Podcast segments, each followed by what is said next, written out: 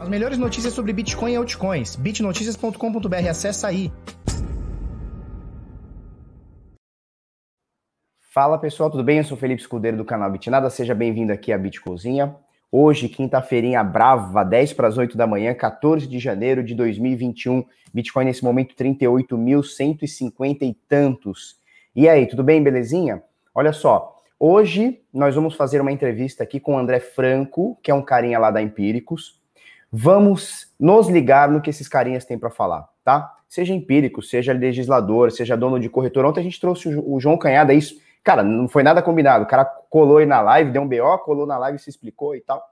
Então, a gente precisa pegar a ideia de todo mundo, né? A gente não pode se formar numa bolha. Criptomoedas, e eu vejo que a gente aqui dentro já é uma parada meio bolha, né? A gente fala a mesma linguagem para as mesmas pessoas com as mesmas ideias.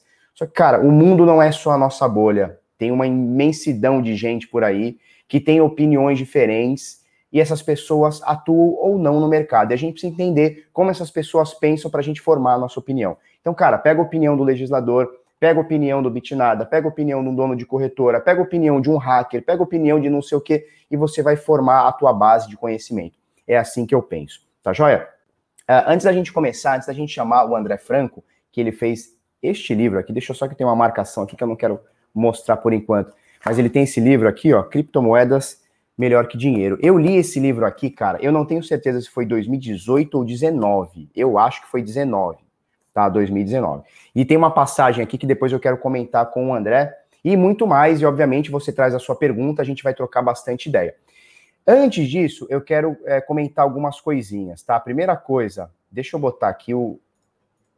Boa. Beleza, mercado no verdinho, a gente falou ontem sobre o pullback milionário, pipipi, popopó, aquela coisa, mercado voltou para um trilhão de dólares, aquela, aquela coisa que a gente já conhece, né? Uh, bateu aqui, ó, lembra que a gente falou, né? Bateu aqui, papapá, média de 21, três dias seguidos, pumba. Agora tá nessa resistência aqui, que é anti-suporte, tá? Aqui dos dias 7, 8, 9, 10 de janeiro, em 38 e qualquer coisa, nesse momento 38.042, tá? Nada diferente do que a gente já vem imaginando. Eu quero dar alguns recados para vocês. O primeiro, olha só, o treinamento do carteira blindada. Porque o que acontece? Está entrando muita gente. Só ontem, aqui no Bitnada, no YouTube, entraram 500 pessoas, 500 novos inscritos, tá? E eu entendo que essa galera, ou a grande maioria dessa galera, não sabe o que é criptomoeda. Ou não sabe como guardar seu dinheiro, não sabe como guardar sua carteira, como, sei lá, fazer as paradas com segurança e tal. E aí o que acontece? A gente tem esse treinamento aqui, que chama-se carteira blindada, que é uma fórmula é uma, aliás, é uma forma de você guardar seu dinheiro. A gente fala sobre multi-assinatura, a gente fala sobre paper wallet, carteira quente, carteira fria, como você armazena no seu computador, no seu tablet, no seu celular, vários dispositivos, como manter o seu, o seu Windows ou o seu Mac ou o que for livre de vírus e tal. E é um treinamento que custa 497. Só que está entrando muita gente no mercado e eu vejo pelas, pelo box de perguntas no Instagram que muita gente não faz ideia como guarda criptomoeda. Eu não quero que vocês deixem corretoras. Então a gente baixou o preço momentaneamente aqui para 197, tá? Você pode fazer em 12 vezes por tempo limitado, porque o preço dele é 497. Então a gente está baixando aí. Então você já clica aqui, já tem o cupom de desconto. E é o seguinte, não gostou do treinamento, achou ruim, não serviu, não quer, pipipi, popopó, em sete dias eu te devolvo todo o dinheiro, tá? Sem chorinho, sem nada, sem é, coisinha nenhuma, sem letrinha miúda, sem asterisco, nada te devolvo 100% que você pagar. Então, você vai pagar aqui 12 de 19,70 aqui, é menos do que uma pizza, é menos que um Big Mac aí, tá bom? E vai deixar sua segurança muito mais blindada, como diz o nome aqui, né? Só para vocês terem noção. É, e eu comentei isso aqui, né? Um carinha mandou para uma P2P errada, uma P2P fake, tá? 4,8 bitcoins, mais de um milhão de reais, mandou simplesmente para um hacker, que na verdade nem é um hacker, é um cara que se passou por alguém e o cara não teve o mínimo cuidado. Se ele tivesse aqui o treinamento do carteira blindada por 50, por 500 reais, ele possivelmente não cairia nesse golpe. A gente fala sobre como não, como não cair em ataques phishing, como verificar o seu navegador. Cara, é muita coisa que a gente fala aqui. E quem faz junto comigo é o Felipe Francês, que é um é quase um hacker, né? O cara é um programador fodaço e tal, tá? Então você vai clicar aqui, já vai ter o desconto, pipipi, popó, aquela parada toda, tá? Sinais do Bitnada, continuam com vagas abertas, tá? Então a gente tem um planinho aqui, é, é, Carteira blindada, eu acho que o link não está na descrição, mas eu vou botar aqui nos comentários, é carteirablindada.info, tá? Carteirablindada.info, você acessa aí, deve ter na descrição, aí você acessa aí, tá? E a gente tem também os sinais, tá? bitnada.com.br vai sinais, tá o link aí na descrição, tem o QR Code aí, parada toda. E mais um recadinho antes da gente chamar o André Franco. Jornada Decifrando Trade é, é tudo, né? É tudo. O bagulho aqui é louco. Já, já bota tudo aqui. Já sai vendendo tudo. Tem uma empadinha aqui, eu vou vender empadinha aqui. Mas olha só, dia 25, 26 e 27 de Rio de janeiro, a gente vai fazer o webinário Jornada Decifrando Trade. Eu, Henrique Paiva, bagulho louco, sinistro. Bota seu nome, bota seu e-mail aí, se inscreve. Bagulho de graça, sempre sendo gratuito e vai ter muita informação. São quatro aulões aqui sobre fatores de confluência, expectativa matemática, que tipo de trader você é, viver de trade e mais muita coisa. E vamos que vamos, é, decifrando.trade, tá? www.decifrando.trade, o bagulho é louco. Eu vou chamar o menino aqui, deixa eu ver aqui, está tudo direitinho. Beleza, ele já está aqui conosco. Beleza, então eu vou chamar ele aqui, André Franco. Tudo bem, André? Opa, e aí, Filipão, beleza? Não posso chamar de barba, né? Não dá para chamar mais de barba você, né? Agora não dá. Ou infelizmente, né, para você, né? Pois é, a minha mulher falou que eu tô um gatinho. Primeiro ela não queria que eu tirasse, agora ela falou: Nossa, você tá um gatinho. Então tá bom, vou, vou manter assim. É quando o cara é bonito, é bonito de barba, sem barba, de qualquer jeito, né? É verdade. Qual vai ser a, promessa desse ano, Felipe? Então, a minha filha me proibiu de fazer promessa, porque são muitas promessas. E o que acontece? Toda vez que eu, eu, eu faço uma. Porque na realidade não é uma promessa, né? É uma brincadeira, né? Mas quando a gente faz contra o Bitcoin, a gente perde todas. Você já reparou isso? Sim. Você apostar contra o Bitcoin, cara, é você querer passar vergonha. Não dá. Isso é atestado, com certeza é, é o que vai acontecer. Eu lembro, eu fiz uma, um evento com a Nox e lá perguntaram qual era o preço do Bitcoin no final do ano, né? E, uhum. e, eu lembro que eu falei assim, cara, eu odeio cravar preço em data, né? Se eu falar assim, ah, vamos falar de ciclo, possibilidade e tudo mais, eu acho legal a gente falar um pouco do que aconteceu no passado e falar do que, que a gente espera para agora, né? Mas perguntaram, ah, no final do ano vai estar tá quanto? Aí o, acho que o JP 65 e o Tota lá 67 mil, mil reais. Aí eu falei, cara, não vou chutar isso, assim, não, não quero acertar, não tenho pretensão nenhuma de acertar esse negócio. Então eu falei assim, cara, vai chegar a 35 mil dólares no final do ano. Aí deu para ver aquele ecoando assim na sala, ó, oh, um negócio meio assim, a galera meio assustada assim, que falou isso. E no final do ano foi 29, cinco dias depois, 35 mil dólares. Isso é a prova. Assim, o cupim opaco, você não sabe o que vai acontecer. E, tipo, Nada. Tipo, cara, não adianta tentar prever preço e ponto. Quem acertou era o cara mais idiota naquele momento que Exato. o valor mais alto, sabe? É isso que tem que ter em mente. E, e sabe o que, é foda? É quando o cara. Porque isso é um chutômetro, concorda? Uhum. Tanto você como o JP, que falou 65 Sim. mil. É, como é, Tota. 65 e 67 mil. É, o meu foi 35 mil dólares e eles reais, né? Em reais. Todos ali fizeram um chute. Não tem nenhuma previsibilidade ou não tem nada que você fala, não, tal dia ou tal hora vai estar tal valor. É sempre um chute. Sabe o que é foda? É, quando o cara faz isso no chute, porque assim, a gente faz um monte de live, né? E sempre vem essa pergunta, eu vou te fazer aqui também. Quanto vai estar o preço em dezembro de 2020 ou dezembro de 2020? Sempre vem essa pergunta. E é óbvio que é um bagulho de descontrair, tá? Sabe o que é foda? Sempre tem alguém que chega perto, aí o cara fala: Tá vendo só? Eu falei para você que ia chegar em 35. É uma merda isso, né? E o cara fica se vangloriando e tal. E é óbvio que é uma brincadeira, né? Eu, cara, o ano passado, eu vou te falar, eu acho que eu participei de umas 20 lives onde alguém perguntou qual seria o preço. E eu estava bem pessimista para 2020, não para o mercado de longo prazo. Para 2020 eu estava bem pessimista. E, e, assim, os meus chutes não eram análises ou, ou embasamentos, eram chutes, estavam ali na casa de 10, 11, 12, 14 mil dólares. E você vê como a gente não sabe nada, né? Uhum. E, e, e, não tem a menor pretensão de querer saber. Beleza, turma, estou aqui com o André Franco. É, você segue, eu tenho aqui o, arroba dele aqui, ó, cri, arroba cripto com Y, tá? Cripto André Franco lá na, no, no, no Instagram, no Insta. É, ele é o carinha da Empíricos, o que muita gente aqui, André, você sabe, quando eu anunciei que eu ia trazer o carinha da Empíricos, muita gente aqui torceu o nariz. Eu recebi um áudio não sei se você chegou a ver ontem uma matéria de um carinha que achou na corretora, ele tinha dois reais e hoje são 1.800 reais. Você já viu esse? Você chegou a ver isso aí? Você leu isso? Não, esse, esse não. Eu li o cara que perdeu só. Esse eu não vi. Então, esse aí é, é, o, é o Eric. O Eric, em 2015, 16, sei lá, teve alguma promoção na Foxbit e deram dois reais para ele ah. abrir cadastro ou qualquer coisa. E ele descobriu hoje, ou ontem, que esses dois mil reais, esses dois reais foram para 1.700 reais. Ele ganhou na loteria. Aí ele me mandou o áudio: Você vai chamar o cara da Empíricos? Você tá louco? E não sei o quê. Eu falei, cara, calma, relaxa, nós vamos trazer um cara foda, que sabe sobre o mercado, que tem publicações, tem livros. Vamos ver o que esse cara tem para falar. Esquece um pouco a Betina, aquela coisa chata de empíricos brotar no, na sua tela. E, cara, vamos trocar uma ideia e vamos ver é, o, o, que esse cara tem para falar, para a gente tirar, tirar ideia, cara. Saber o que. A gente tem que saber, cara, o que o legislador está falando, o que, que o cara da Empíricos está falando, o que, que o Bitnada está falando, o que os donos de corretora estão falando. A gente tem que entender para a gente não ficar numa bolha, né? Porque eu entendo que criptomoeda a gente já está aqui numa bolha. A gente já fala para poucas pessoas, o entendimento é mais ou menos igual. Inclusive, esses dias a gente estava fazendo uma live, aí meu sócio falou, cara, todo mundo fala a mesma coisa de formas diferentinhas, mas todo mundo fala a mesma coisa. Né? Então, assim, a gente precisa de, de pessoas diferentes que estejam inseridas nesse mercado para entender. Então, agradeço muito o convite. Você tem carta branca aqui para vir, vir quando quiser. Se quiser trazer a Betina também, traz a Betina também, que o bagulho é louco. Então, muito obrigado por ter vindo e vamos começar trocando uma ideia, tá?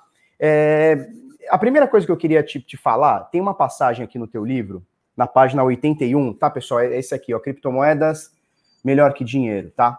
Tem uma passagem aqui na página 80 que fala sobre um gráfico. Eu vou até abrir aqui para a galera ver, se você me permitir, que é do Everett Rogers. Posso? Posso mostrar aqui rapidinho, sem dar muito spoiler? É, ele fala isso aqui, ó. Deixa eu abrir aqui, ó. ó ele, ele mostra essa curva aqui, ó, que seria uma curva de adoção, tá?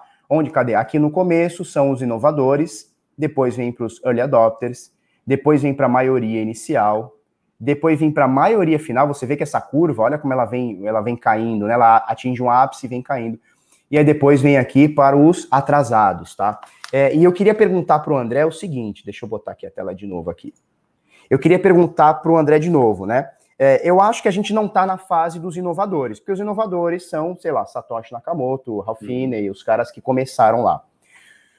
Só que a gente tem aqui, no, depois, no início aqui de curva, os early adopters, né, que seriam os usuários iniciais, e depois a gente tem uma maioria inicial.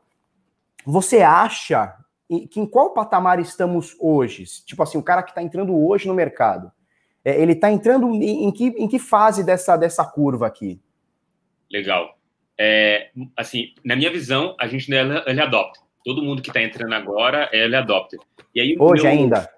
ainda. Porque aí é o que eu tô falando, que assim, essa visão que a gente tem de bolha, e é até o próprio Vitalik, quando ele declara lá atrás, ah, os ganhos exponenciais estão fora agora do, de questão, isso não vai acontecer mais. E eu discordava totalmente, ainda discordo, a gente está no começo disso tudo, né? Além dessa teoria aí do que você apresentou dessa curva, existe outra que eu me debruço bastante, que é da Carlota Pérez. Ela é, postulou um framework lá em 2000, quando estourou a bolha.com, é, falando sobre como as inovações acontecem e as inovações acontecem em períodos de irrupção, né, aquele primeiro momento em que surge tecnologia, depois o frenesi bancado pelo capital institucional, um crash, e aí um momento de sinergia e depois é, de consolidação desse mercado. Parece que, se você olhar 2017, ali foi o crash, mas não foi. A gente não tinha chegado nem um trilhão de dólares lá atrás. O momento que a gente está vivendo hoje, bancado pelo capital institucional, muito provavelmente a gente vai ter não só o IPO da Coinbase esse ano, mas outros IPOs de outras empresas de cripto. Esse é o dinheiro do capital institucional entrando.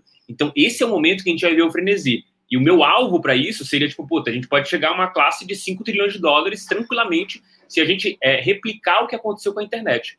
E aí, é, se você visualizar, a pergunta que eu faço, você não acredita que a gente ainda está no Early Adopters, é, é só pensar é, em que momento a gente está na internet. Você acha que a gente está na late majority ou no último período do coisa? Eu acho que a gente está em transição, porque tem muita gente ainda sem, sem acesso à internet. A gente está no late majority. Não tenta envisionar que, de novo, porque você está numa bolha, porque você vive uma vida que todo mundo tem acesso à internet, tem dados assim que mostram é, para você como você vive uma bolha. 50% da população brasileira não tem geladeira em casa. E 50% da população brasileira não tem acesso à higiene bucal regular. Esses dois dados já mostram o, o quão é, existe esse gap e quão discrepante é a realidade que você vive, está acompanhando da internet, tem uma vida tranquila, tem água para beber e tudo mais. Então, tudo isso é só para te mostrar que, cara, ainda estamos muito longe daquele é, dos retardatários que estão chegando à internet, né? Então, acho que tem muita gente ainda é, que, que vai chegar e é por isso que, para mim, o, o momento agora é de early adopters é, do Bitcoin. Cara, você falou muita você falou muita coisa interessante, eu vou até anotar. Primeira coisa, você falou sobre institucional, que eu quero trocar uma ideia. Deixa eu botar aqui. Institucional. É, e você falou outras coisas também aí que a gente vai trocar umas ideias. Primeira coisa, institucional. É, a gente estava patinando no mercado, ele bateu 20, aquela euforia de 2020, que me parece que é uma euforia pequena perto do que estamos vivendo hoje, em termos de valores, mas a gente teve de fato uma euforia ali em 2017, 2018 e tal. Uh, e o mercado começa a cair, então dá aquela murchada, né? Você olha o gráfico de 2018, né? É totalmente inverso ali de 2017 e tal. É, e eu, eu vejo. E assim, eu não via uma expectativa boa para 2020 em termos de, de, valorização. E aí, do nada, do nada não, né? A gente já vinha acompanhando, mas do nada, assim, de forma, sei lá, absurda, começa a entrar dinheiro institucional e PayPal e, e Elon Musk falando de, de, de Dogecoin e não sei quem falando, e Paul Tudor Jones falando de, de, de Bitcoin.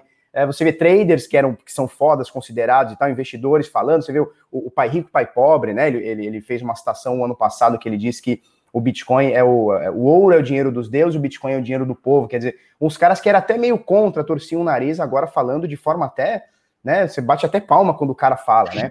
É, e, e, assim, e aí a gente vê o Bitcoin saindo ano passado de um fundo de 3.800, batendo 30 mil, sei lá, fechou o ano em 29 e qualquer coisa. Uhum. Você fala, cara, que absurdo é esse? Que dinheiro é esse que está entrando que, sei lá, dias atrás não esteve aqui?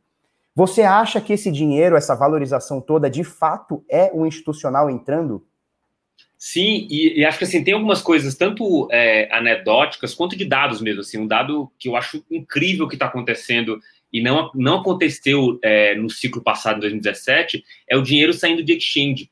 Então, lá em 2017, quando o preço foi subindo, o dinheiro foi entrando. Isso mostrava muito varejo. Óbvio que, em retrospecto, né, gente? Na, ninguém na hora conseguiria falar Sim, exatamente claro. isso, assim. Olha, isso aqui está entrando por causa do varejo. Depois você vê nos movimentos, você consegue remontar a história e ver isso, né? Não, não, não pense que, que naquele momento é, eu conseguia visualizar isso ou qualquer outra pessoa. O dinheiro é, saindo da exchange e, e, é uma coisa que as pessoas pensam, ah, então o cara, uma pessoa física, ela está assumindo o compromisso de longo prazo. Isso foi uma coisa que eu achei por algum tempo, mas na verdade não é isso que acontece. A pessoa física, na média, ela vai continuar deixando no exchange, seja porque é, é muito caro transacionar, porque a rede está congestionada, continua com as taxas altas do, da transferência de Bitcoin, também de, de Ether e outros tokens, é, e o que está acontecendo de fato é que o cara que consegue investir algumas centenas de milhares de reais, alguns milhões, ele não vai deixar na exchange, ele entende o risco é, daquilo, mesmo que em exchange grande seja baixo, mas é meio que uma paulada só. Se acontecer um, um puta hack, você perdeu tudo, né?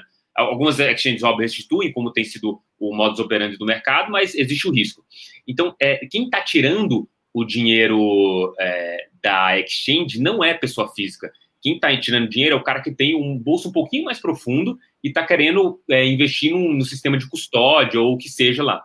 E uma coisa que mostra muito isso, essa queda que está só se acelerando a saída de bitcoins das exchanges e a quantidade de carteiras é, multi-assinatura, né? Multisig, que a gente fala, que estão é, surgindo e tá, e tá assim, por enquanto está estagnado, mas a gente já vem em crescimento aí desde acho que 2019 ou 18, não lembro exatamente quando começou a crescer. E, e, assim, não é, não é, de novo, a maioria não é pessoa física fazendo uma carteira multisig, é um fundo que botou um milhão de dólares e falou, cara, não vou deixar esse negócio, não, confiar em um cara só, preciso de três, de quatro, de cinco pessoas autorizando essa transação para que ela seja feita. Então, mostra muito como está, está acontecendo, então esse é o dado. O anedótico, cara, é o que a gente vê no site é, Case Bitcoin, né, que ele mostra muito é, o, as, as críticas e também as críticas, na verdade, o, as coisas positivas do Bitcoin de pessoas que falaram, é, falaram mal anteriormente, também os cases, obvia, obviamente, do institucional. Então, cara, o ponto do Jones está lá, os, os principais é, coisas recentes que aconteceram de fundos alocando, de sendo, fundos sendo criados para investir em cripto.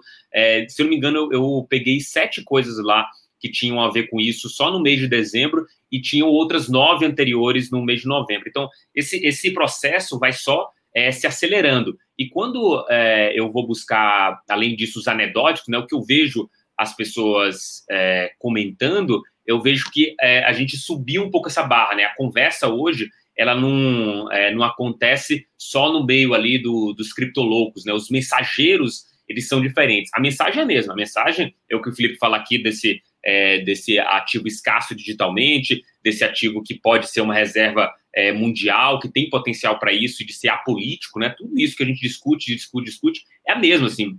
A gente construiu conhecimento durante 10 anos e agora esses mensageiros estão começando a entender. O Paul Tudor Jones, que deu a primeira declaração como se fosse ouro, depois a segunda ele falou, cara, talvez o Bitcoin seja uma, uma commodity é, como ouro, mas que não só se favorece do bear market, né? Não é só uma reserva de valor. Tem tanta gente inteligente desenvolvendo nesse negócio que naturalmente esse negócio também é intrinsecamente um bull market, né? Porque você está, obviamente, construindo coisas. Se você está construindo coisas, quer dizer um mercado em crescimento. Então, parece, assim, o entendimento dele, assim, ainda, é, infelizmente ou infelizmente, ainda é muito pouco dessa tecnologia. O conhecimento que a gente construiu durante é, 10 anos no mercado do cripto, ele precisa aprender. Só que a mensagem dele, como sendo mensageiro, é muito mais forte. Então, é isso que vai acontecer. Eu espero em 2021 acontecendo cada vez mais é, esse tipo de notícia e, eventualmente, se a gente tiver aprovado um ETF que parece mais provável pelo cara que vai ser indicado pela SEC e também é, pela Yellen, que não vai tentar barrar tanto no Treasury, assim, parece que isso pode estar mais provável de acontecer agora em 2021, a gente pode ter fundos de pensão entrando. E, e, isso é mais dinheiro ainda, assim, qualquer simulação que você faça com 1, 2% de todos os dinheiros de fundo de pensão é muita grana entrando é, em cripto. É, e não só fundo de pensão, né? Por exemplo, a gente viu esses dias, né? Um, sei lá, mês passado, final do mês passado, a BlackRock dizendo o seguinte: olha, a gente não. O, o CEO da BlackRock dizendo o seguinte: olha, a gente não investe em Bitcoin, não está nos planos, mas, cara, tá no radar, a gente está olhando isso aqui. E a BlackRock é a maior custodiante do mundo, né? Se eu não me engano, Sim. você me tira essa dúvida aí. Sim. E, cara, é, é, é, essa conta, é meio por cento, um por cento, que para os caras seria um, um, capital alocado a risco, ok, né? O cara salva 99% sei lá, em, em, ações, em bonds, em coisas mais, mais solidificadas ou menos voláteis, né? É, e 1% em Bitcoin seria um risco muito bom para esse tipo de fundo que consegue extrair muito dinheiro é, dentro desses outros, dessa outra parte que eles salvam, né? Então, assim, cara, se a gente começa a imaginar esses fundos trilionários, bilionários entrando no Bitcoin, é, a gente começa que nem. É, hoje a gente está com o mercado de um trilhão de dólares, né? A gente atingiu esses dias um trilhão e 100 bilhões, aí caiu um pouquinho. Hoje, pelo que eu olhei, já está um trilhão de novo, ou seja, é, é, o que você falou, cara, chegar em 5 trilhões não é um negócio que a gente fala assim, nossa, é um sonho impossível, é, é, é real. Talvez se a gente estivesse falando isso aqui há dois anos atrás, eu ia te chamar de louco. Cara, 5 trilhões?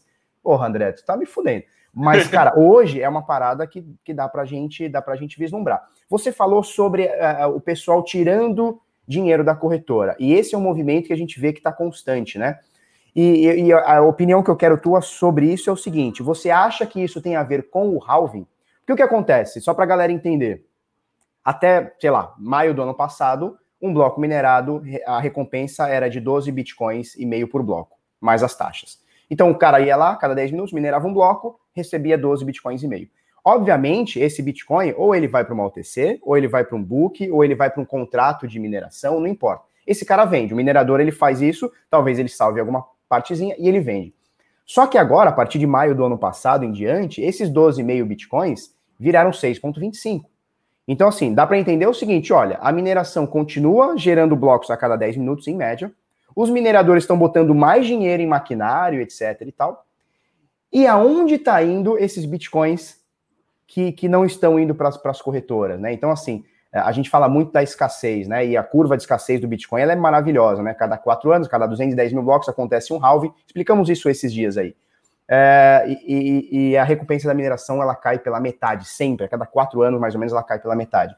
E você acha que essa, esse halving que aconteceu ano passado acelera essa, essa retirada de dinheiro da corretora, das corretoras? De alguma forma, sim.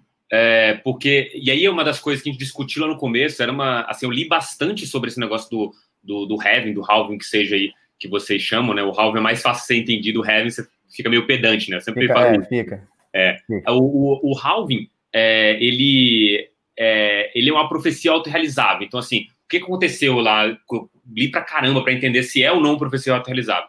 O Vitalik, é, lá no Bitcoin Magazine, postulou essa tese. Olha, o halving é um negócio que vai cair pela metade, lei da oferta e demanda, vai faltar coisa e tudo mais. Se você olhar historicamente, pode fazer sentido, porque você está falando que o volume negociado lá atrás, ele dentro das exchanges, ele era é, relevante percentualmente perto do que era emitido de Bitcoin.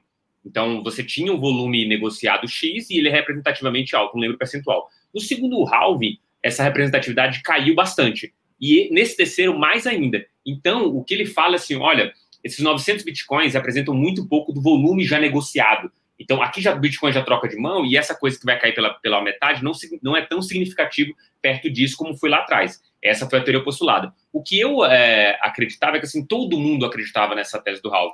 Então, parecia para mim uma profecia autorrealizável. Depois de ler bastante, entender muito, tem uma teoria do Matt Hugan, da Bitwise, que eu acho sensacional e faz total sentido para mim. não é que tá não é que caiu pela metade. Estão faltando 900 bitcoins todos os dias desde o dia 12 de maio, faltando que eu digo deixaram de ser produzidos. Então, se, mesmo que você tenha uma mini demanda a mais, vai ficar faltando 900 bitcoins. Opa, então faltou um hoje para eu comprar. Então você criou, mas é, teve que comprar ali de alguém vendendo um pouco mais caro. Amanhã esses dois vão ser cumulativos, o outro, o outro. E o que aconteceu em 2020 foi que não só se manteve a demanda, mas ela aumentou, né? A gente teve claramente institucional olhando para isso, uma parte desses institucionais olhando para isso. Então, é, na verdade, faz sentido essa ideia do que o halving ele seja drive de preço nesse momento. Mas lá atrás eu lembro que eu discuti bastante. E assim, profissional realizável, se for ou não for, as duas coisas apontam para o mesmo, mesmo objetivo. É Bitcoin valorizando, é Bitcoin chegando a centenas de milhares de dólares. Bacana. Eu não sei se é a tua internet ou a minha que tá meio ruim, cara, mas eu deu uma, deu uma cara, coisada aqui para mim. Minha, é, não, mas tá ok, tá ok. É, só deu uma falhadinha. Ó, deu, show, show. É, travou o vídeo, mas o áudio continuou ok, mas foi uma travadinha mínima. O Escola Cripto, o pessoal da Escola Cripto diz o seguinte: se chegar a 6 trilhões de dólares no mercado, né?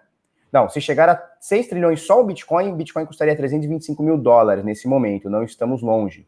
Cara, estamos um pouquinho, né? É tipo 10 vezes. No, no, assim, eu entendo o que ele quer dizer. Eu entendo o que ele Sim. quer dizer. É plausível, é totalmente plausível, mas, cara, calma.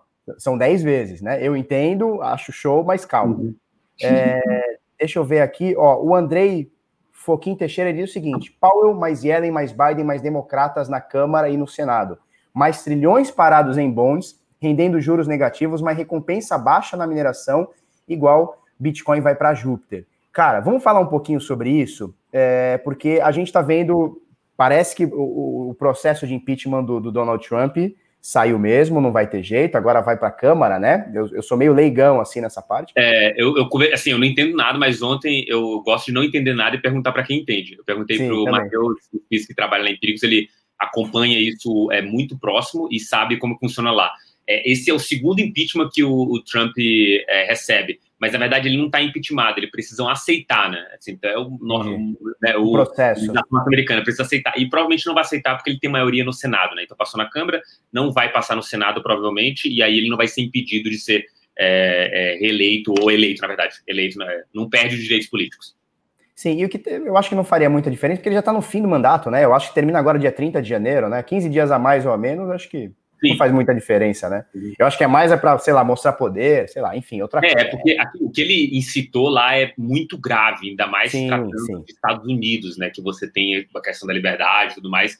E isso, e aí desencadeou muita coisa interessante, né? O próprio Twitter, o Facebook deletando conta, essa discussão, ela não acaba aqui. Eu acho que isso vai ser levado mais para frente. E essa viés de tirania de é, pessoas que têm muito poder, inclusive o Jack Dawson acho que tweetou uma thread bem interessante por ele não estar feliz de fazer isso, né?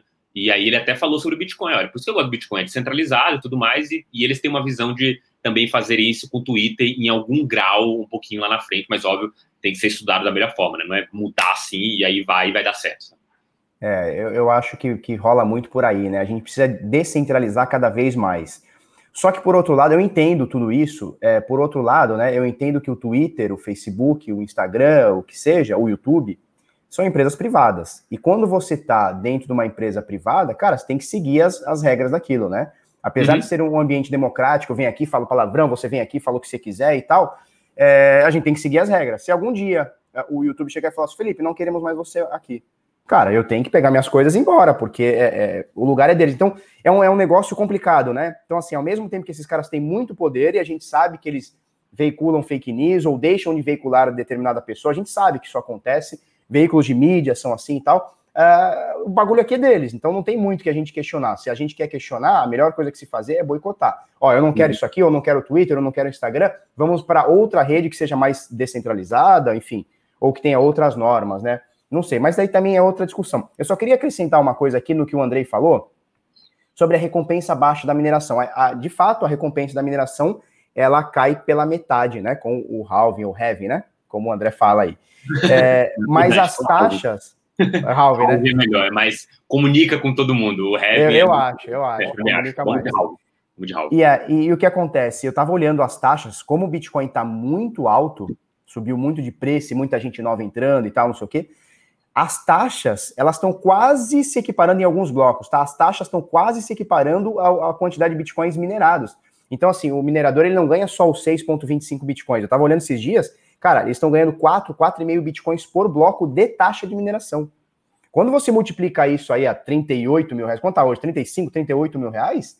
Cara, você uhum. vê que é uma grana. Os caras estão tirando em média uns 10, 8, 10 bitcoins por bloco, né? Então, assim, caiu, mas o número de taxa, a quantidade de taxa, as taxas altas estão dando uma, uma, uma inflada momentaneamente aí nessa, nessa, nessa conta dos mineradores. Mas isso aí também é outro papo. Vamos ver o que a turma está falando? Vamos. Para a gente ver se tem alguma pergunta aqui. É, se, se, ele sofrer impeachment, fica proibido de correr eleições, beleza? Mais ou menos por aí mesmo, né? É isso, tá. É, o, o Senado está de férias, só volta dia 19, quer dizer, no máximo ele vai ter um impeachment aí de 10 dias e tal. Mas é isso aí. É, mandar um abraço também ontem pro Peixão que fuzilou o Boca Juniors, não sei se é Nossa senhora. Fuzilou o Boca Juniors, o bagulho é louco, é nós na final. Não, eu, eu, sou corintiano, né, cara? Assim, não sou, não sou roxo, mas aí é foda. Depois de assistir um puta jogo desse, ver Corinthians e Fluminense. O, o, o, nosso, o nosso futebol brasileiro tá fraco, né, cara? É, tá bem fraco. fraquinho. Mas é isso aí. É, vamos ver o que a turma tem para falar. Acho que não tem nenhuma pergunta aqui. Se vocês quiserem fazer pergunta, fiquem à vontade aqui. Também nesse assunto do institucional, André, deixa eu botar aqui, ó, na nossa stream aqui. Pera, cadê?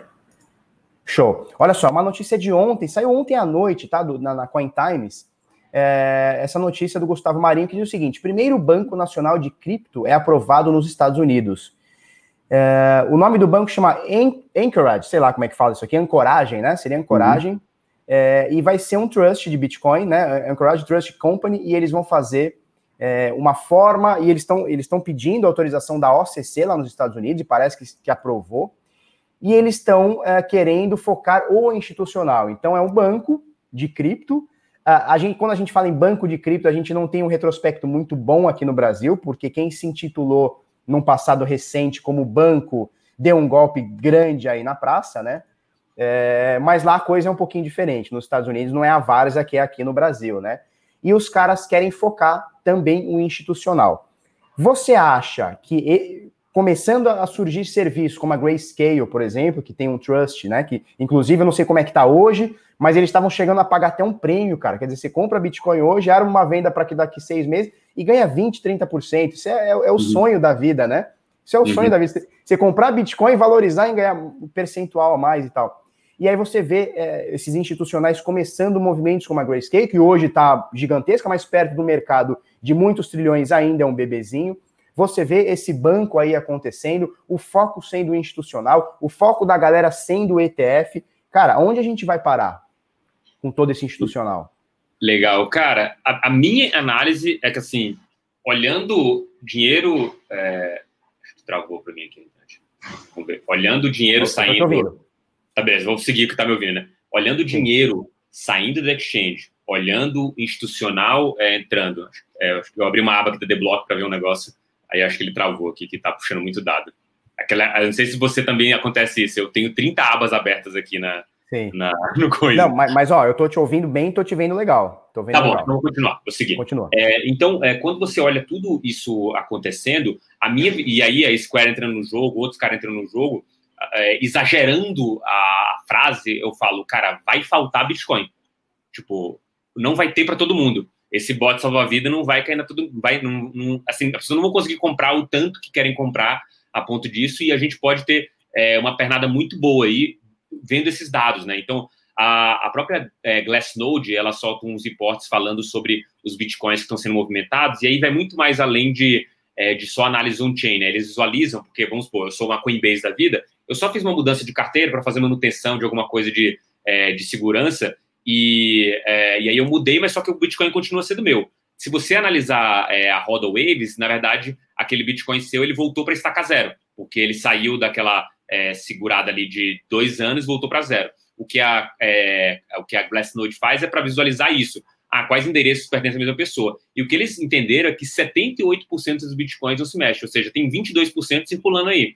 E, naturalmente, se o institucional estiver comprando esses 22, esse cara vai segurar por 3 anos, 5 anos. Por quê? O que, que ele bota na conta, cara? Ele não, assim, não, não tem essa de, é, ah, eu prevejo isso, aquilo outro. Cara, qual o histórico disso? Qual o tempo que eu tenho que investir? Olha, se você pegar em três anos, a possibilidade de você ter lucro é de seguro, comprar uma vez só e segurar por três anos, a possibilidade de você ter lucro é de 99,87%. Se você segurar por cinco anos, a média, que talvez não seja a melhor métrica possível, a média de retorno é de 25 mil por cento. Então, e aí, adiciona essa conta aí se você fizer um DCA, se você comprar é, mensalmente, semanalmente, regularmente, essa, esse percentual de lucro, é, ele aumenta, obviamente, e também você passa a ser lucrativo muito mais rápido do que três anos. Então, percentualmente falando, né? Então, é, esse cara tá fazendo essa conta. Então, cara, se ele tá comprando com isso é, é, em mente, esse cara ele não vai é, vender no primeiro solavanco, inclusive vai comprar mais. Inclusive, no case Bitcoin, tem um cara lá falando: olha, a gente comprou acima dos 20 mil, é, provavelmente esse negócio recuar um pouco mais, a gente vai aumentar a posição e está trocando ouro por essa posição. Então, a minha visão é que isso é muito positivo. E assim como lá em 2018, quando a gente olhava, e aí é característica do bear market, né? notícia boa, mercado cai, notícia ruim, mercado cai mais ainda. É que a gente via, cara, tá muita coisa boa acontecendo. E a minha certeza lá atrás, para alocação em queda, ou seja, continuar comprando Bitcoin, era essa. Cara, essa estrutura que os caras estão montando aqui, isso vai se pagar em algum momento. A genialidade desses caras que estão propondo coisas dentro do Ethereum vai se pagar em algum momento, porque a nossa sociedade funciona assim. Você tem capital intelectual, o capital intelectual gera dinheiro. Então, isso assim, é, é a, a, base do nosso, do nosso é, capitalismo. Então, isso, assim, é uma coisa até que eu acho que o Marcelo da Hashdex fala, ele nunca fala, mas ele chega muito próximo de falar, que é, você não tem como perder dinheiro com isso. Não é verdade, obviamente, mas o sentimento é esse. Você olhando tudo isso, você fala, cara, é, assim, é, tá acontecendo a mesma coisa na internet, tem gente negligenciando que lá na frente vai voltar. Eu posso apostar com você.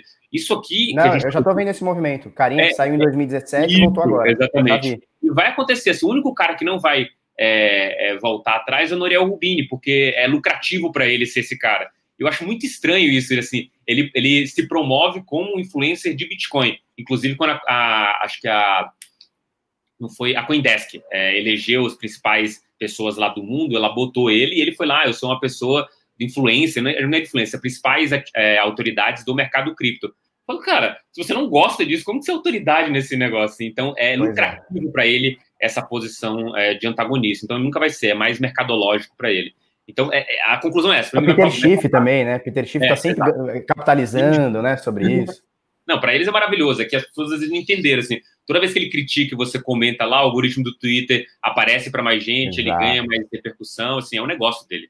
Faz sentido é. para ele. No caso do Peter Schiff, ele tem uma presa fodona de ouro tal, e ele fica, uhum. né? É, é, é, ele tá vendo que existe. É, tudo bem, é uma discussão, eu não concordo tal. Talvez você concorde sobre o Bitcoin ser uma reserva, ah, uma reserva de valor, que o ouro é, né? É, então ele já viu que esse negócio, falar sobre Bitcoin ou falar mal do Bitcoin, o Peter Schiff já viu também que isso aí dá para capitalizar. Você deu um, trouxe um dado muito importante que a gente também já falou alguns dias uh, no canal, que é o seguinte: cara, se a gente tem, eu, eu não sou muito bom de conta, mas se a gente uhum. tem 22% de Bitcoins ativos rodando por aí, em corretoras, em OTCs, etc., significa que 78%, é essa conta, né? 78% está parado. Uhum. Quando você diz para mim, e esse é o movimento que a gente está vendo, que o institucional está abocanhando, ele abocanha em carteira, abocanha em carteira.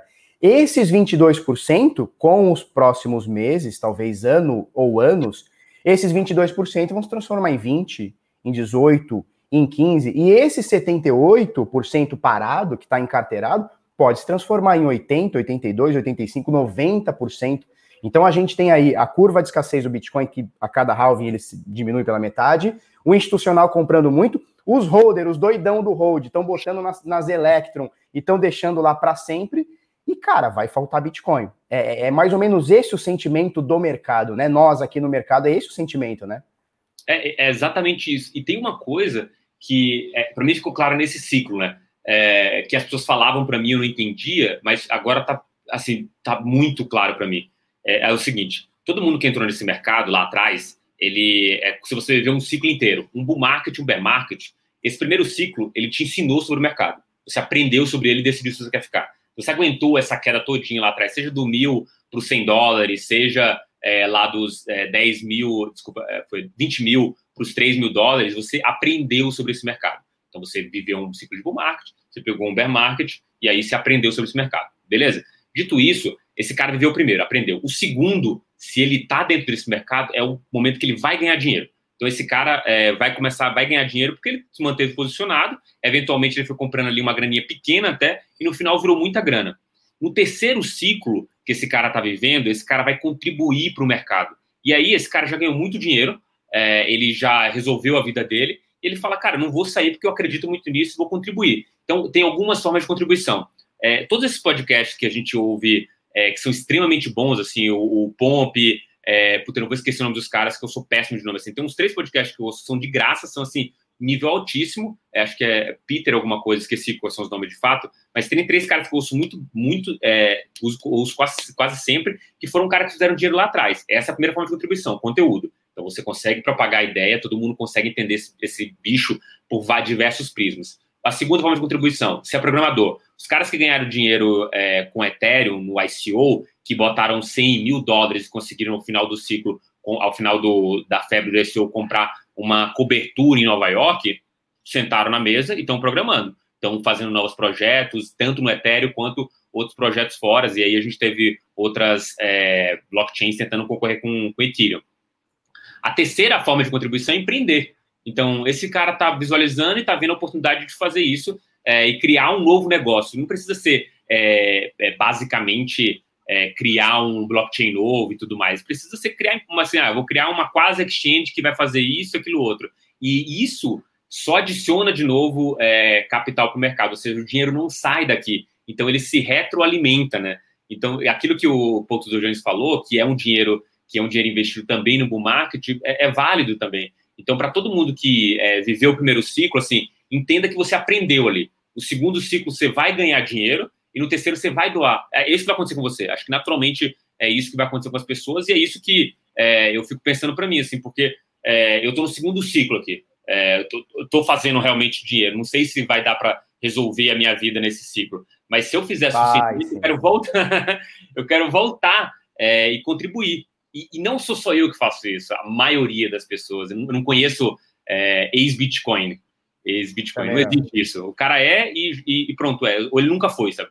E é o que o, o, pessoal da Paradigma é, Education fala muito bem, que é não existe é, é, não, é no coiner, existe pré-coiner. É o cara que não entendeu e vai entrar em algum momento. Ele pode ser a late majority ali, pode ser o retardatário, mas em algum momento ele vai ter que sentar e falar, puta, eu vou jogar toalha e vou ter que entrar nisso. É, você falou da, da, paradigma, né? A gente trouxe semana passada, retrasada, a gente trouxe o Felipe Santana aqui, o cara moleque também sabe muito, né? É, você tocou um assunto importante, né? Que é, que é, sobre a doação. Cara, o que a gente está fazendo hoje, eu da, da, minha forma, você da sua forma, já é se doar um pouquinho, já é contribuir para que uhum. esse mercado de alguma forma cresça. E, e, é como você falou, não é só fazer uma moeda, fazer uma blockchain. Cara, tem hoje dezenas e centenas de projetos. Por exemplo, aqui ali embaixo ali você vê ali o Bit Notícias, né? Cara, é um site que a gente gasta dinheiro todo mês, a gente não tem nada, zero de lucro com ele, e a gente está dois anos, completou dois anos semana passada, é onde a gente paga dinheiro para ajudar a galera. E aí é uhum. foda, né? Porque, é, é, obviamente, a gente tá aqui, tá dando a cara a tapa e sempre vem a crítica. Aí esses dias o cara falou assim: não, esses sites que têm apenas dois anos, é, eles manipulam muito. Eu falei, cara, o cara deve assistir Globo o dia inteiro, né? Globo News o dia inteiro e vem falar essas merdas. Mas tudo bem. É, então, assim, o que a gente já faz hoje, eu da minha forma, você da sua forma, o carinha da corretora da forma dele, um carinha que criou uma carteira da outra, a gente já está retroalimentando esse sistema de, de alguma forma, né? Isso é muito legal. É, vamos girar o assunto? Já que falamos sobre institucional, eu gostaria de falar sobre o institucional num segundo momento, que agora ficou claro que eles estão entrando em Bitcoin. A Grayscale tem alguns trusts em XRP, que parece que agora cancelou. Tem trust em Bitcoin Cash, com que o prêmio estava 200%. Olha que doideira. Você comprava Bitcoin Cash e ganhava 200% em seis meses. Um negócio muito louco. Enfim, Litecoin e tal. Você acha que a porta de entrada, isso me parece óbvio, acho que deve ser consenso para você também, a porta de entrada é o Bitcoin. Só que essa galera que está entrando hoje, descobrindo o mercado, vai ver que a gente tem outras moedas, ou outros tokens, ou outros projetos, ou outras usabilidades dentro do mercado e fala, cara, isso aqui é interessante, isso aqui não é, isso aqui é caça-níquel, isso aqui é pilantragem. Você acha que o investidor institucional, num segundo momento, ou, na sua opinião, se já está acontecendo, vai olhar isso para esse mercado de uma outra forma? É, e se sim, quais seriam moedas e projetos você acha, na tua opinião, que essa galera estará ou está ou esteve de olho? Maravilha. É, cara, vai acontecer. é, eu não tenho certeza, assim, eu não consigo visualizar se pode acontecer nesse ciclo. Acho muito recente é, para acontecer nesse ciclo, mas todas, para mim, finanças centralizadas, assim, DeFi de modo geral, é, encontrou o product market fit, tem ali o um negócio funcionando. Se você visualizar ainda esses ativos ali que são nativos, né? E aí são ativos que eu gosto, né? A AVE, a SNX, a própria Link, esses caras eles estão saindo, esse token ele está saindo de ser negociado dentro das exchanges centralizadas para ser negociado dentro das DEX. E assim, a maioria hoje de SNX, eu não, eu não lembro dos dados da AVE, é negociado dentro de DEX. O percentual de negociado dentro de DEX é de 50%. O percentual negociado dentro de SEX é 1% de exchange centralizada. Então, é, de novo, é um processo que se retroalimenta. Esses são os projetos que são mais fáceis de serem compreendidos é, pelo investidor institucional. Por quê? Esse cara, o Uniswap também, né? Você tem um DCF, um fluxo de caixa descontado muito óbvio. Não é a principal coisa que eu acho que deve acontecer no projeto iniciante, mas é sim o que tem sido feito atualmente. Porque qual que seria o ideal? Uma startup hoje, você não paga é, dividendo para o cara é, que é equity, para o cara que está no risco com você todo o dinheiro que entra, ele vira reinvestimento e se puder, você coloca mais, assim. Esse modelo é, da própria é, Tesla, iFood também aqui, que não dá lucro por causa disso, é, Uber também, que em algumas regiões Uber. queima muito caixa ainda, é, é por causa disso. Porque ele precisa se retroalimentar para dominar. É a perspectiva do winner takes all, né? O cara que ganha tem que pegar tudo. Então vale a pena o risco, porque no final ele pode cobrar o que for, e é o que a gente viu lá dando muito certo com o Facebook, é, com o Twitter, com o Google, o que seja. Facebook lá você tinha página de 100 mil curtidas, botava uma coisa, aparecia para todo mundo. O negócio saiu de 100% para 30%, de 30% para 15%, de 15% para 7%. Opa, amigão, você está aqui agora, você vai pagar para isso. Então, o negócio Exato. se paga é, no futuro, né? E, é, dito isso, esse, é, esse, esse é o, o, o, modus operandi da indústria, né? Então, o que acontece com cripto? É boa, olha aí, ó. É, o que acontece com cripto? É, cripto tem a mesma perspectiva, é uma startup, o negócio está começando. Só que para a ansiedade do investidor, esses caras falaram: olha, a única forma de é, ter uma a valoração desse negócio é eu fazer é, uma taxinha que eu pago aqui, eu pago por holder. Então, o Uniswap, a CNX, a própria EVE, se botar o negócio em staking e garantir, é, seguir algumas condições, você recebe é, uma taxa é, de retorno ali é, do seu investimento. Então, é muito mais simples para o investidor institucional entender isso. Opa, se eu botar tanto, quanto que está pagando? Ah, paga X, Y, Z. Legal, tem um DCF aqui para fazer um cálculo. Ele pode estar, tá, de fato, é, avaliado é, super precificado. Então, assim, é, você vai, o, se eu botar 100 reais hoje, esse negócio só vai me pagar de volta, de acordo com as taxas, em 100 anos. Mas, cara, estamos no começo do mercado, é um caso de growth, né, um caso de crescimento. Esse mercado é muito pequeno perto ainda das SEX, das exchanges centralizadas, e muito pequeno perto do mercado tradicional. Então, se esse negócio crescer X, é, não vai ser 100 anos que vai me pagar, ele vai me pagar em 5. Então, isso é. vai valer a pena. E nesse meio do caminho, o token vai valorizar. Então, acho que pode ser mais fácil. Mas eu acho que ainda não é nesse ciclo. Olha a dificuldade desses caras de entender o conceito de escassez digital que o Bitcoin trouxe. Não é fácil entender, cara. Demorei vários anos para entender é, esse conceito, porque você já nasce na realidade em que o ouro é escasso. Isso é escasso, é, nossa escassez real, né, de fato.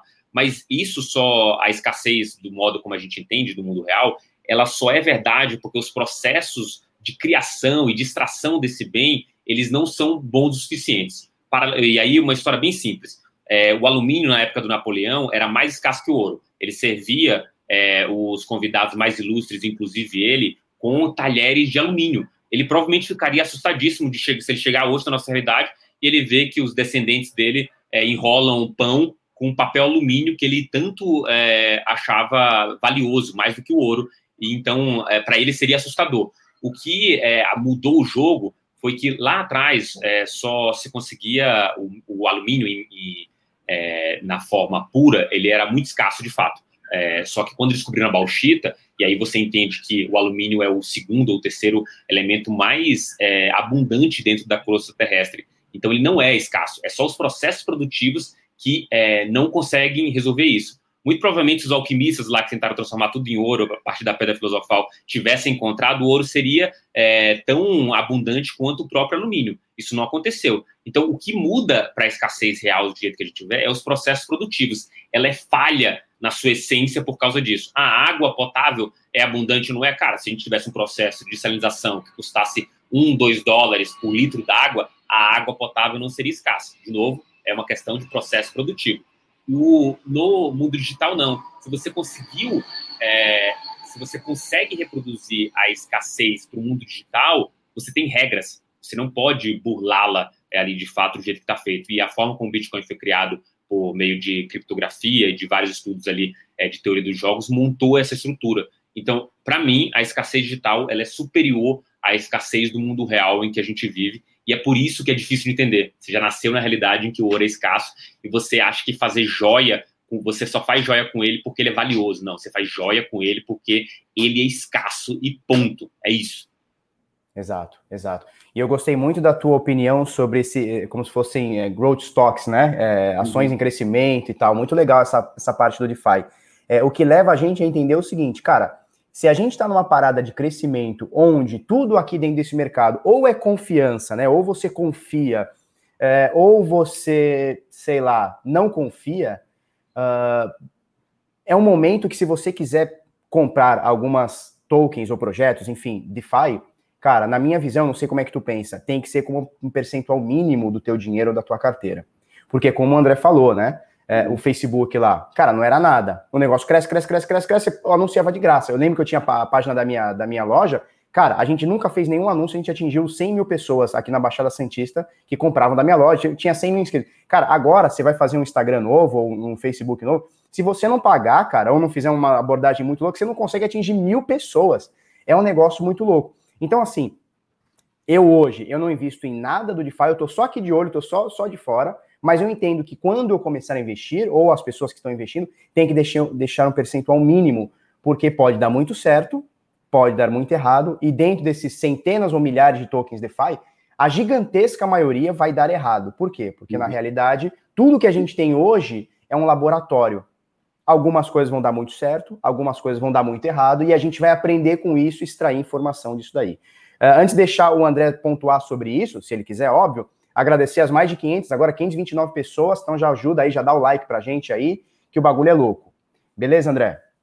Beleza. Quer falar sobre isso?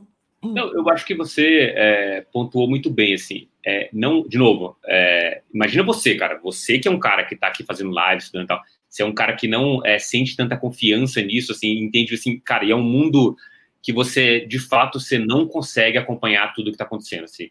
Se você é, tentar entrar nesse se você tentar entrar nesse buraco de coelho só de DeFi, esquece Bitcoin e outras plataformas, sei lá, concorrentes do Ethereum e tudo mais. Se você entrar nesse negócio aqui, você a primeira premissa, você não vai conseguir acompanhar tudo. A velocidade com que esse negócio é, se move é altíssima. Isso tem muito a ver com o modelo que é criado. O open source ele possibilita isso. O fato de você, no caso alguém falou aqui até da da SushiSwap, a SushiSwap copiou a Uniswap, cara. Isso assim, imagina que alguém pudesse copiar o Facebook lá atrás. Isso é horrível para o próprio negócio, mas para a sociedade em si, você partir de um ponto em que você pode crescer mais, é, é exatamente o que é, te ensinaram errado na, é, na universidade. Assim, ah, você não pode copiar o trabalho do coleguinha. Na vida real, você pode copiar. O Mark Zuckerberg copiou. Agora, imagine se o Zuckerberg pudesse copiar o Snapchat de forma aberta. A velocidade em que essa inovação seria in, in, é, é, entregue e a velocidade incremental que seria feito. De novo, ah, o Mark Zuckerberg fez isso de melhoria? Ah, legal, vou partir desse ponto criar uma coisa melhor. Foi o caso da, da SushiSwap. Isso é péssimo para o negócio, você precisa criar é, é, mecanismos de se diferenciar do que está no mercado e coisas que você pode só é, ser feitas dentro daquela plataforma, mas para a sociedade, a velocidade com que isso é, é, entregue é muito boa. E é por isso que é, você, eu vejo muito potencial. Por quê? O mercado, o legado que a gente tem hoje, ele está estagnado, né? Ou crescendo algum pouco ou declinando, que é o ciclo do mercado como um todo. E o que a gente está vendo em finanças centralizadas é uma seta apontando para cima e indo numa velocidade, numa derivada absurda. Então, é, se você projetar isso dali 5, 10 anos, vai ultrapassar. Assim, é, se você projetar essa velocidade que está indo, vai acontecer esse momento em que você tem esse, essa troca, né? O, o mercado legado ele entra dentro do mercado é, de DeFi. Está longe, o institucional não está olhando para isso ainda, vai olhar no futuro. Muito provavelmente, talvez é, se a gente pegar o mecanismo, o framework da Carlota Pérez, a gente está no momento X do Bitcoin e provavelmente DeFi está em irrupção. Então a gente ainda vai ter irrupção, depois o frenesi, depois crash, depois coisa. É por isso que as oportunidades são muito grandes nesse mercado, porque não é só é, criptomoedas, né? Não é só Bitcoin. a gente está falando é, de uma coisa maior. A gente está falando de, da, propriamente da internet, de fato. A, o, killer app da época que o City apresentou um documento falando sobre é, a internet era o e-mail. Cara, onde a gente está hoje, velho? Olha, olha não é nada hoje, né? Os negócios que são feitos. A, a internet possibilitou coisas que não existiam antes. É o que vai acontecer com cripto, sim. Eu não vejo de outra maneira é, isso mudando ao longo do tempo, porque se abriu a caixa de Pandora, cara. Tá aí, tá escancarado. As pessoas vão aprender a usar isso, vão querer usar e vão exigir que seja dessa forma. Total. Cara, é, a gente tá chegando em uma hora de live. É, dava pra gente ficar aqui facilmente mais umas três ou quatro horas. Tem, tem, eu anotei aqui tópicos pra gente abordar, como stablecoin, como Ethereum, que a gente nem conseguiu chegar perto, porque já tá dando nosso tempo. Vou deixar você trabalhar também. É, fica convidado aqui para um próximo papo, para a gente elevar um pouquinho ainda mais. É, elevou demais aqui, né? Já deu para ver. Eu falei para galera, cara, vamos trazer o cara aqui, vamos ver o cara tem para falar, vocês vão se surpreender. E tá aí, um puta papo de nível. Eu gosto de chamar gente que sabe mais do que eu, porque daí eu, eu aprendo e o papo fica cada vez melhor. E o André Franco trouxe aqui essa aula aqui, mais uma aula aqui pra gente. André, primeiro, te agradecer, agradecer todas as mais de 500 pessoas que, que chegaram aqui com a gente. Quem não deu like, o pipi cai, que eu sou macumbeiro. Quem não der like, o pipi cai. É, e, cara, fala aí como é a galera te, te acha, como é que a gente te acha, como é que faz para te contactar, te seguir, o que você escreve, como é que faz para comprar teus livros e a parada toda. Legal. Cara, primeiro de tudo, assim, eu acho que é, se você está começando, é, é, não compra nada, tem muito conteúdo de graça. Eu produzo conteúdo de graça é, dentro do Instagram. Acho legal você começar por isso, porque é, depois você começa a decidir quais são as coisas prioridade para você. Eu vi você anunciando aí o carteira blindada. Se você for investir por conta própria, cara, é essencial fazer isso. As notícias de gente que perde chave privada, que, que cai em fiche, é, são acontece aos montes. E, e de novo, é, você, é, se você continuar fazendo isso, investir por conta própria, sem essa segurança, você vai estar, tá, é, talvez, seguindo o caminho do peru de Natal, né? Ele é alimentado todo dia, todo dia você tem a certeza. No dia 24 é, de dezembro, ele que vira comida, ele tem a certeza que ele vai ser alimentado. Ele passou o ano inteiro sendo alimentado. Ele ama o dono dele, porque fornece comida, ele tá gordinho, tá saudável. Então, você tem que ter cuidado com isso, porque você tem que evitar esse, esse risco de ruína, né? É, tanto para o investimento em si, e aí Bitcoin ele adiciona um quesito a mais, né? É sua responsabilidade, né? Não é de ninguém, não existe um saque para você correr atrás. Então, não tem você... um disque Satoshi, né? Para você ligar. É, né? então, exatamente. Se você é, tiver disposto a fazer isso, é, você precisa de alguma coisa como o Felipe Escudeiro é, oferece aqui para vocês. Ah, André, eu fui entendendo, gostando e tudo mais, eu quero comprar só um pouquinho de Bitcoin, quero fazer isso, que você vai se entendendo. Ah, consuma bastante conteúdo de graça, eu produzo conteúdo no Instagram e no, nesse arroba cripto André Franco. Entra lá, tira a sua própria conclusão. Eu vi gente, é, é pessoas criticando aqui, Empíricos, deu oportunidade de conhecer o conteúdo de graça. A gente, obviamente, é, tenta vender as coisas e é, para quem não é, tem um pouco de preconceito, tenta barrar um pouco isso, assim, tenta dar uma chance. Os, os produtos são super baratos, assim, de entrada você consegue comprar um, o Crypto Legacy aí, que tem é, sugestões de investimento de cripto por 50 reais no ano. Então dá para você começar a entender sobre, é, sobre isso também. É, mas, assim, não, precisa pagar nada no começo, sabe? Você tem muita gente boa, assim. Vocês produzem conteúdo bom, tem o pessoal da Escola Cripto que estava aqui, tem muita gente boa produzindo conteúdo de graça, que é exatamente isso que o Felipe falou, né? A gente já está doando é, para o mercado e trazendo gente nova, né? Então, acho que isso que é o é, mais interessante. E, de novo, queria agradecer pelo, é, por você ter me convidado aqui sempre que eu tiver a oportunidade de ser meu convidado, está aberto. Então, é só receber o convite que a gente pode falar de outras coisas aí. Talvez uma próxima live nos 2 trilhões, uma outra no 3, uma outra no 4 e outra que no delícia. Aí ia ser ótimo, né? Estourando fogos aqui. Beleza? Show. Valeu. Show. Então, cara, inclusive, em algum momento é que você estava falando, eu acabei não colocando. Alguém colocou aí nos comentários que alguém fez o TCC de 2019 baseado nesse teu livro aqui, Criptomoedas Boa. Melhor que Dinheiro. Então, assim, Oi?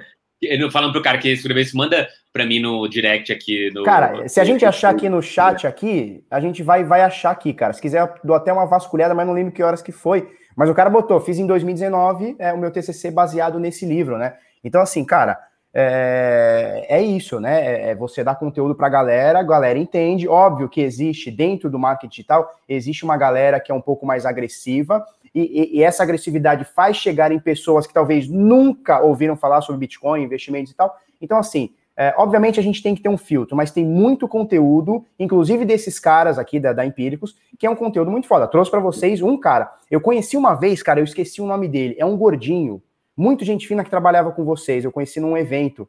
E, cara, moleque descascou comigo, moleque sabe muito. Eu não vou lembrar o nome dele, trabalhava lá na Empíricos também, da parte de cripto. Então, assim, cara, dentro da parada tem gente que sabe, tem gente que manja. É, eu não achei mais aqui, mas depois a gente procura na live, alguém falou que fez o TCC, depois eu acho quem é aí, te mando aí.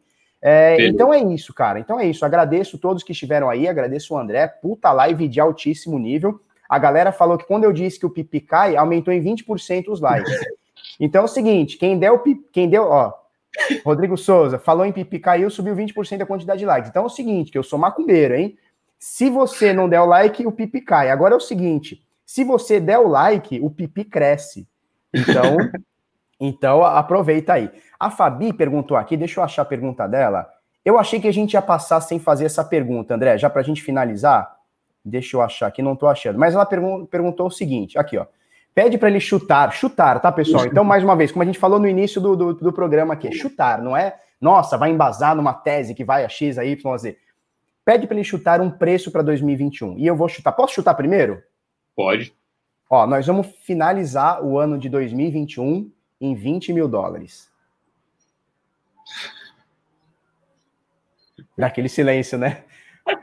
Aí já deu dislike. Aí o cara até quer é. o pipi cair. Foda-se. Né? Agora foda-se, né? Se for 20 mil, não importa o pipi cair, né? Não importa o pipi. Cara, é, eu, eu não sei se o seu chute é, é, sério ou só um chute mesmo. Se, é um chute só. É um chute. Você não me dando data, para mim, eu sinto mais tranquilidade de fazer isso. Acho que a gente pode chegar é, num pico de preço em 2021, aí, é, em algum momento, a 100 mil dólares, e acho que no ciclo inteiro a gente pode ver Bitcoin a 200 mil dólares. É, não facilmente, mas é o que eu visiono, e aí é, não é uma tese minha, assim, eu roubei muito do que o João do, da Escola Cripto é, comentou, é, e acho que faz sentido, tá? né? A projeção bem simples ali de 10 vezes o all-time high anterior, acho que é um alvo, assim. Você não precisa, e aí que eu digo, você não precisa correr até os 200 mil dólares, assim. Chegou no 100 mil, cara, já vai desalocando, não importa se for dobrado. Se chegar a 500 mil dólares, cara, vai desalocando, vai vendendo pra você não ficar sobrealocado, né? Você não sabe até onde é, isso pode ir. Sim, é, mesmo porque tem, tem uma, uma, uma, paradinha que muita gente do controle de risco, né, do gerenciamento de risco diz que é o seguinte, cara, imagina uma pizza, né? Então você tem, sei lá, hoje seu, seu, seu capital, sei lá, tá 50% cripto. Cara, se o Bitcoin for a 500 mil, esse seu 50% cripto, ele vai abocanhar, tipo, para chegar, sei lá, 70, 80, 90. Então, assim, você começa a se expor demais. E uhum. os seus outros ativos que você alocou começam a, a ficar mais murcho. Então, é, é, saudável, de tempos em tempos, você fazer esse é, All Weather, é, como é que chama? É, portfólio, né? Do, do, do, uhum. do, do radar e tal, né? Então, é importante você fazer essa, essa, esse balanceamento de tempos em tempos. Agora, é lógico que tem uns loucos aqui que nem a gente que só vai vender quando morrer. Eu sei que tem uns caras que vai morrer sentado no Bitcoin, tá? Obviamente, eu brinquei dos 20 mil, na verdade, eu acho que vai cair em 15, não, mentira. É, só que é o seguinte, é, a gente fala assim, você falou em é, 200 mil dólares, né, num, num, num prazo, né? É, no ciclo. No ciclo. Cara, 200 mil dólares, se a gente for falar hoje, cara, seria subir o quê? Cinco vezes? Tá em quase 40 mil? Seria subir é, cinco isso. vezes. Cara, é perfeitamente plausível. Ano passado ele, sub, ele, ele multiplicou por 3 ou 4. Em reais ele chegou a 4. Então, assim, é plausível. Não é um negócio que a gente fala, nossa, que coisa de doido. É plausível, né? Difícil, é, mais plausível, tá? Então, turma, agradeço aí todo mundo. André, brigadaço. Tem passe livre aqui quando quiser divulgar alguma coisa, ou vir aqui trocar uma ideia. É, vamos que vamos. Então, obrigado, obrigado, a todo mundo que com, compartilhou aí, deu like, fez a porra toda. Segue o André lá no Instagram, segue o Bitnada também no Instagram arroba canal Bitnada. O bagulho é louco. Obrigado, André. Boa semana aí pra Valeu, pessoal. Obrigadão. Até a próxima aí. Tchau.